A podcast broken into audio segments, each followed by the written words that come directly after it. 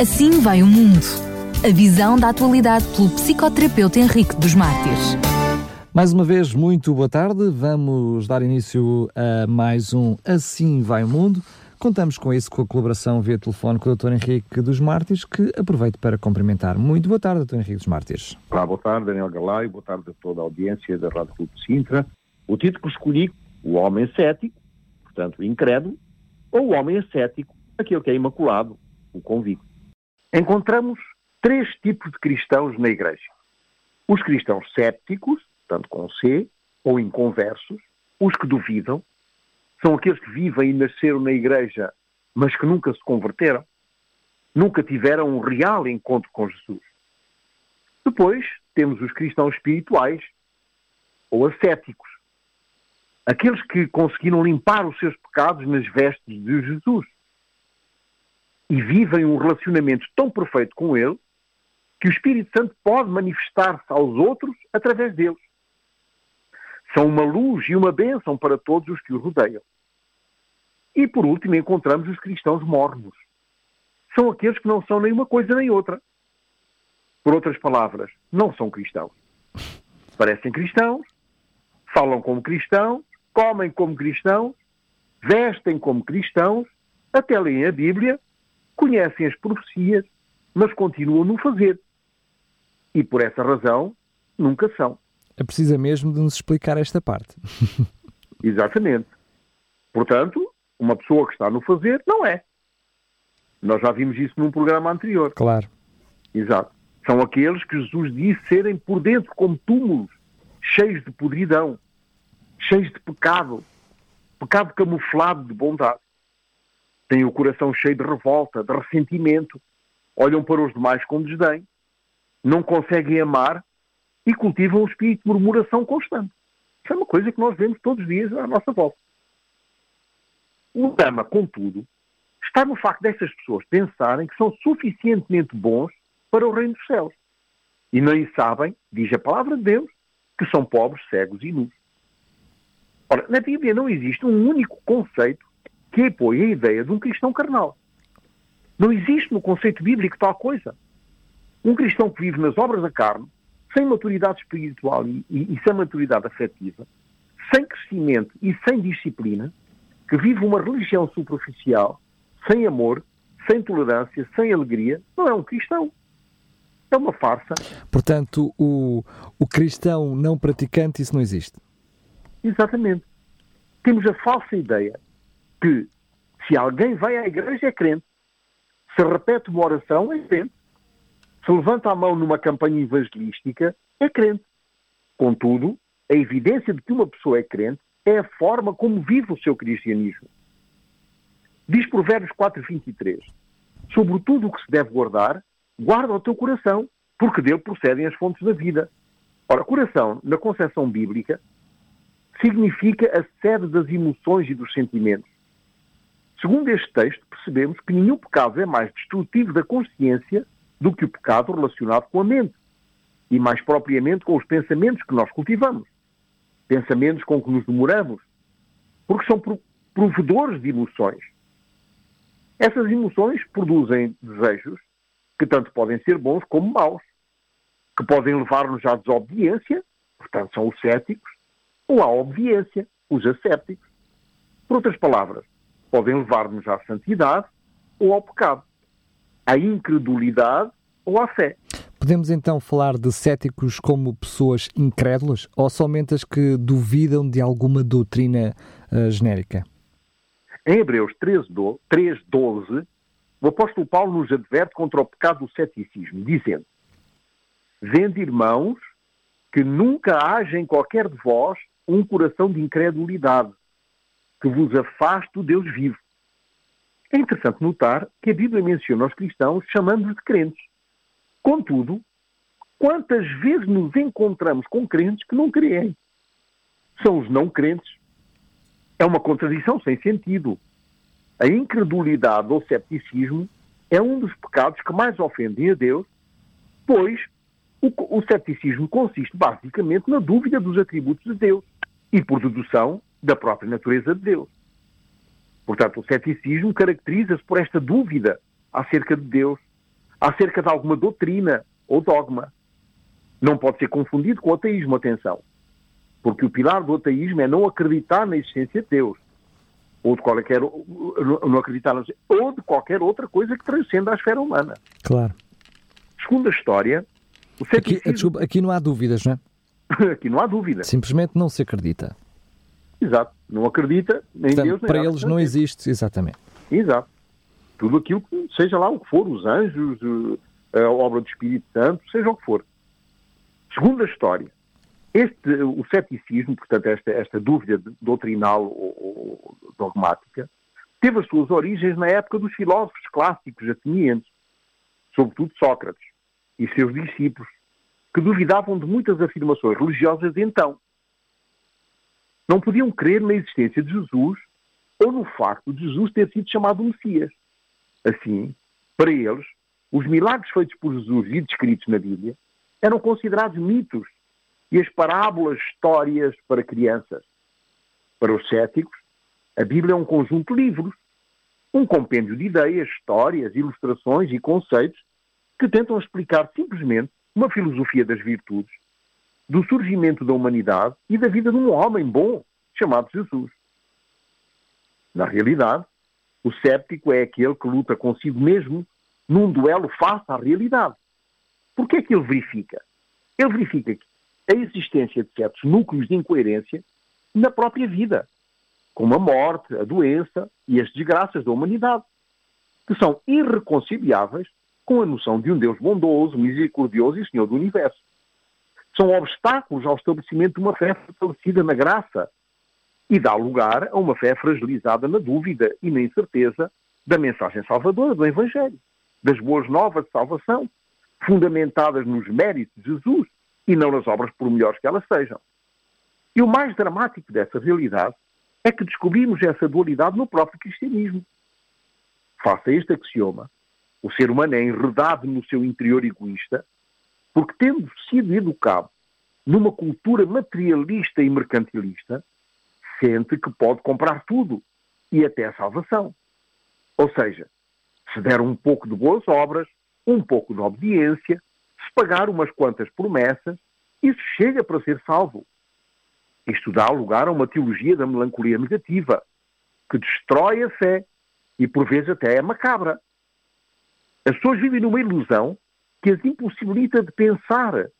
E é por isso que fazem da leitura da Bíblia uma leitura romanesca, de textos históricos, sem poder para transformar a mente num instrumento pensante segundo a inspiração de Deus. Parece contraditório, não é? Porque os céticos são aqueles que pensam muito. Será que as pessoas da geração atual eh, perderam o hábito de pensar? É verdade que no mundo pós-moderno parece ter sido formatado para que as pessoas não pensem. A opinião pública atual já não é o resultado do pensamento reflexivo das pessoas, por duas razões principais. Primeiramente, porque não as pessoas são mais educadas para pensar por carência de diálogo, desde muito pequeno, no seio da família. E o pensamento crítico perdeu-se. Perdeu-se o pensamento próprio, no qual as pessoas utilizavam a razão para perceber se algo era bom ou mau, se algo era adequado ou inadequado, se era ajustado ou inadaptado. Hoje, tomam-se decisões por razões viscerais, pelas características do orador e, sobretudo, pelas mentiras que conta. A segunda razão é que o poder económico domina os meios de informação, inculcando uma ideologia materialista que afasta as pessoas dos verdadeiros valores, daquelas virtudes que nos elevam para um patamar espiritual, onde o amor, a misericórdia, a tolerância e a generosidade constituem o clímax. As pessoas hoje julgam pelo que veem na televisão ou pelo que leem nos jornais e tomam isso por verdadeiro, tendo perdido a capacidade de avaliar por eles mesmos o oculto por detrás das palavras. É importante que todos os cristãos façam ao nosso mundo ateístas, agnósticos, materialistas, humanistas, evolucionistas e todos esses istas, que formam outras tantas ideologias, possamos desenvolver uma sabedoria própria e entender claramente o que é a Bíblia e como ela pode modificar a natureza, a concepção do mundo, a concepção das crises pessoais e globais e até da própria vida. Se colocarmos a Bíblia ao lado de todos os outros livros, Confúcio, Buda, Maomé, nenhum desses livros, considerados sagrados, tem as evidências científicas, arqueológicas, antropológicas, genéticas, físicas, históricas, literárias, poéticas, psicológicas e sociológicas que encontramos na Bíblia. A Bíblia é um livro indiscutivelmente singular e é o único livro capaz de produzir mudanças estruturais no indivíduo através da obra do Espírito Santo na mente. Podemos atribuir alguma influência cultural para este estado de ignorância espiritual da, da pós-modernidade? Ora bem, em primeiro lugar, e acima de tudo, o homem é produto da cultura. Tudo em nós demonstra que somos filhos da cultura. A maneira de vestir, a maneira de comer, a maneira de falar. Aliás, vemos isso nos programas anteriores, não é? Exato. Isto vai muito além dos aspectos físicos e materialistas. Somos também filhos de uma cultura espiritual. Uma época do pós-modernismo onde tudo é relativo, onde os modelos sociais exercem uma grande influência consumista, onde o homem parece ser o centro de todas as coisas. Não só no mundo, mas até dentro da igreja. E tudo o que é feito é feito para o seu deleite pessoal. A generosidade, como dizia no parágrafo anterior, embora ainda exista em resquícios valorosos, é quase uma utopia. Vivemos numa cultura cristã que pega no Evangelho de Jesus e o reduz a umas poucas leis espirituais, cujo cumprimento o capacita a fazer parte do reino de Deus, onde a palavra de Deus não exerce nenhum poder transformador. O incrédulo baixa Deus à condição humana e confere-lhe os piores atributos mundanos, como o ódio, a vingança, o ciúme e até a inveja. Os proclamados crentes esperam que Deus destrua aqueles que eles não gostam. Porquê? Porque lhes fizeram algo mal. Uma espécie de cambalacho político-religioso. E até utilizam textos bíblicos para reforçar esse, esse desejo tremendo. Como, por exemplo, Deus é justo ou Deus é o meu vingador. É por isso que, a determinada altura, surgem as dúvidas das promessas de Deus e do seu cuidado. Porque pensamos ser os únicos que Deus ama. E esquecemos que Deus ama também o mais vil pecador e está pronto a perdoar os seus pecados se ele os confessar e se arrepender. É por essa razão, uh, parecida com essa, que Charles Darwin constitui a teoria da evolução com o intuito de levar as pessoas a duvidar da existência de Deus, do seu cuidado e do seu poder criador? Existe alguma informação, algum texto, enfim, qualquer coisa que nos ajude a contradizer esta ideia de Darwin? Sim, sim. Existe um texto em Isaías 48 que diz o seguinte: Seca-se a erva e cai a flor, porém a palavra do nosso Deus subsiste eternamente. Neste pequeno, mas esclarecedor texto, resume-se o que séculos depois se conheceu na física como a lei da entropia, a qual sustenta que tudo está sujeito a um desgaste, que todos os sistemas tendem à desorganização e a sua homogeneização com o ambiente, podendo diluir-se e perder-se a sua identidade própria. Esta teoria sistémica é inspirada na segunda lei da termodinâmica.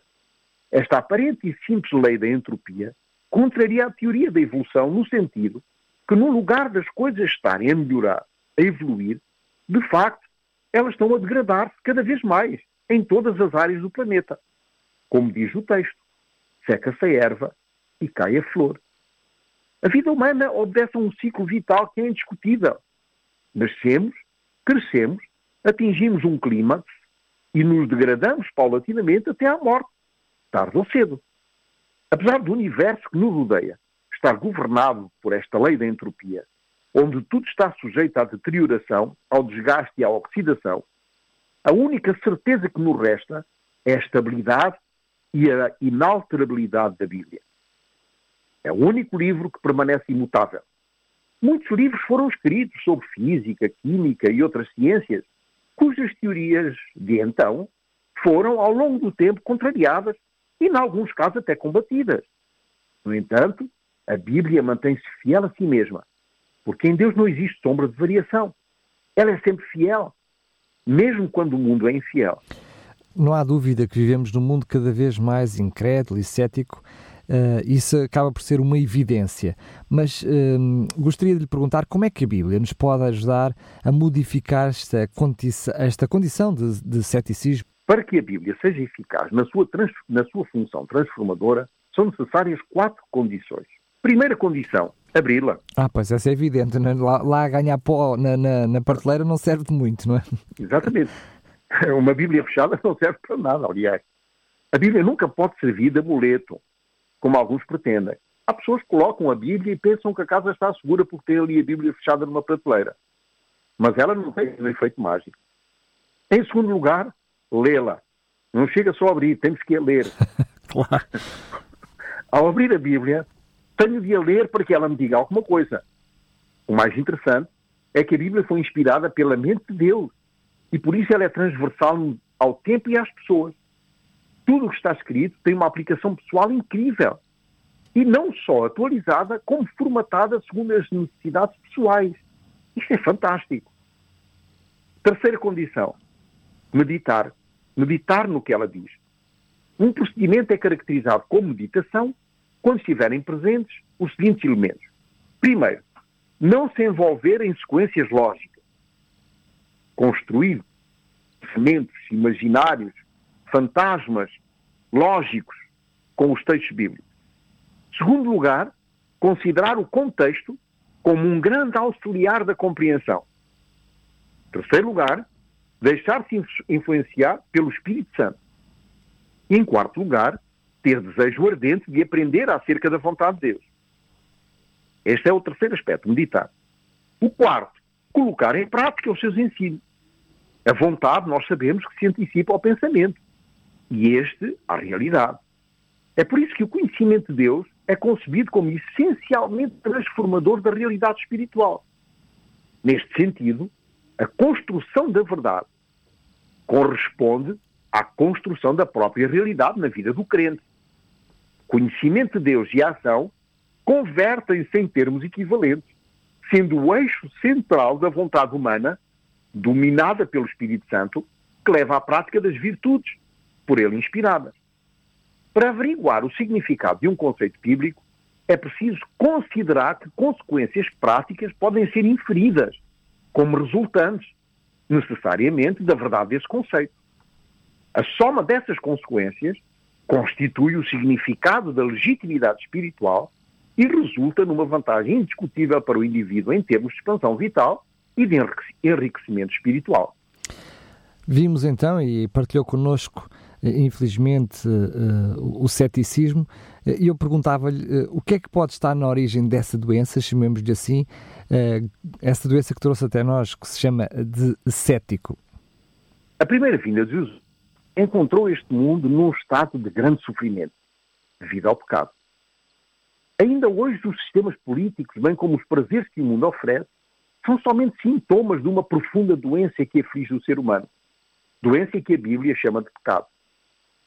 Vivemos numa época em que os profissionais da saúde mental identificam cada vez mais doenças mentais. Ficamos perplexos face à questão de saber o que é normal e o que é anormal. A sociedade atual considera normal coisas que a Bíblia considera loucas e anormal coisas que a Bíblia considera santas. A confrontação com estas duas realidades antagónicas leva a mente humana a um conflito pulsional insolúvel e até gerador de angústia, ansiedade, depressão e suicídio. A incredulidade faz parte dessa realidade. Esta natureza pecaminosa faz com que muitos crentes se deixem levar por certas dúvidas porque procuram na Bíblia textos que se ajustem às suas expectativas egoístas e não àquilo que Deus pretende para as suas vidas. Por vezes, procuram na Bíblia textos para acusar ou condenar alguém, o que tem como efeito uma estagnação espiritual por falta de conhecimento de Deus. Falámos no homem cético e uh, pedi-lhe agora, perguntava-lhe como é que podemos definir o homem agora ascético, aquele que não se deixa contaminar por este mundo carnal, como, como me chamou. A maior evidência que alguém é um crente ascético, portanto, não contaminado, por uma, portanto, não contaminado por esta vida de volta às, às obras da carne, é a forma como vive o seu cristianismo. A Escritura nos diz em 2 Coríntios 5,17 o seguinte: Assim que, se alguém está em Cristo, nova criatura é.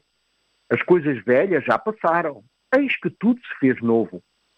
A verdade é que qualquer pessoa que está em Cristo é uma nova criatura. A conversão não é um ato humano.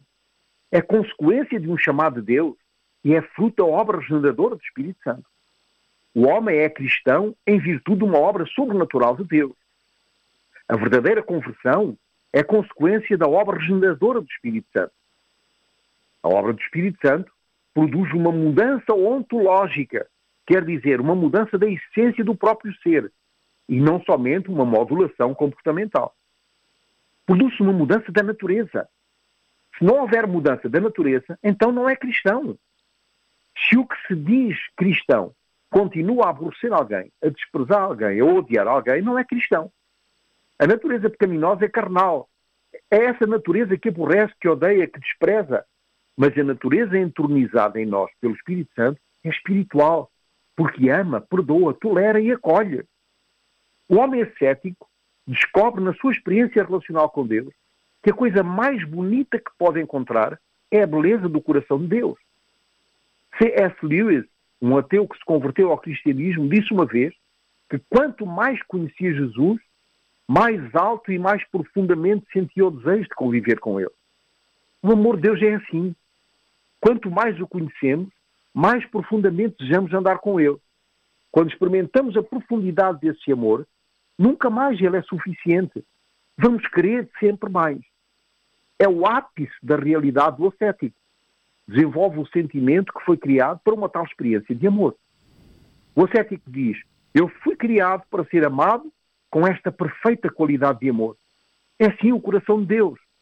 Por isso, o converso ama com a mesma intensidade que Deus o ama.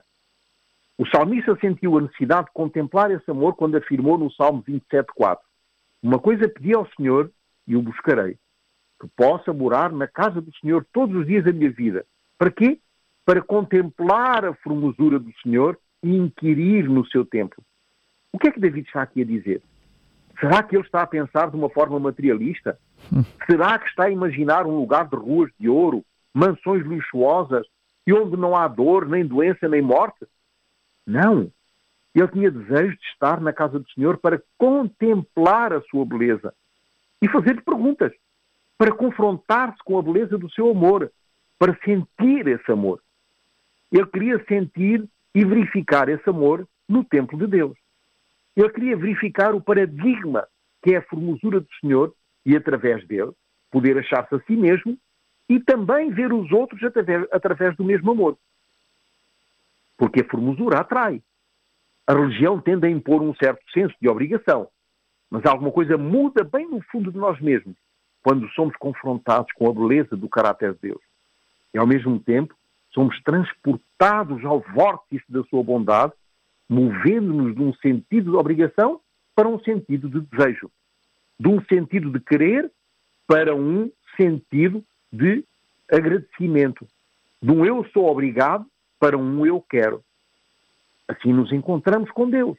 Não num sentido de ver, não num sentido de querer ser salvo, mas num sentido de movimento de massa, numa busca de beleza de caráter, que me leva a uma contemplação transformadora do meu próprio caráter imperfeito deficiente e rude, para uma condição interior benigna, afável, complacente e generosa. Isso é o que todos nós gostaríamos de atingir, eu acredito que sim. Como é que se produz essa mudança com que tantos crentes sonham, mas que muitas vezes parece inacessível? Ora bem, a conversão é um ato totalmente divino. Isto é, isto é muito bom sublinhar. Não depende de uma escolha humana. O homem escolhe deixar o seu coração ser impressionado pelo Espírito Santo mas a obra de transformação é de Deus. A mudança produz-se a despeito de nós mesmos.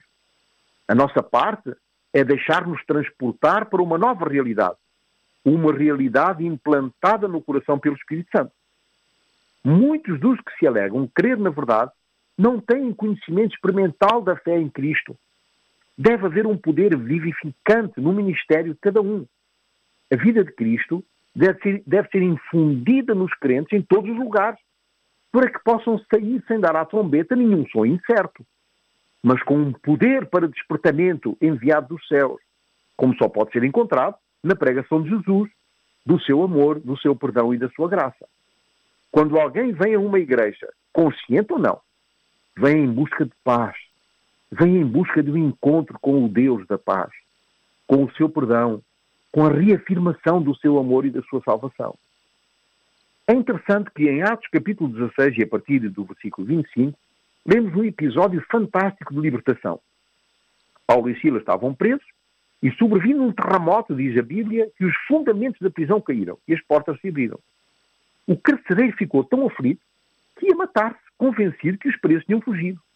Ao verificar que Paulo e Silas estavam lá, e ao tomar consciência deste poder prático do Evangelho, fez a pergunta que está encalhada na garganta de milhões de pessoas que vagam sem Deus e até em pessoas que se assentam nos bancos das igrejas.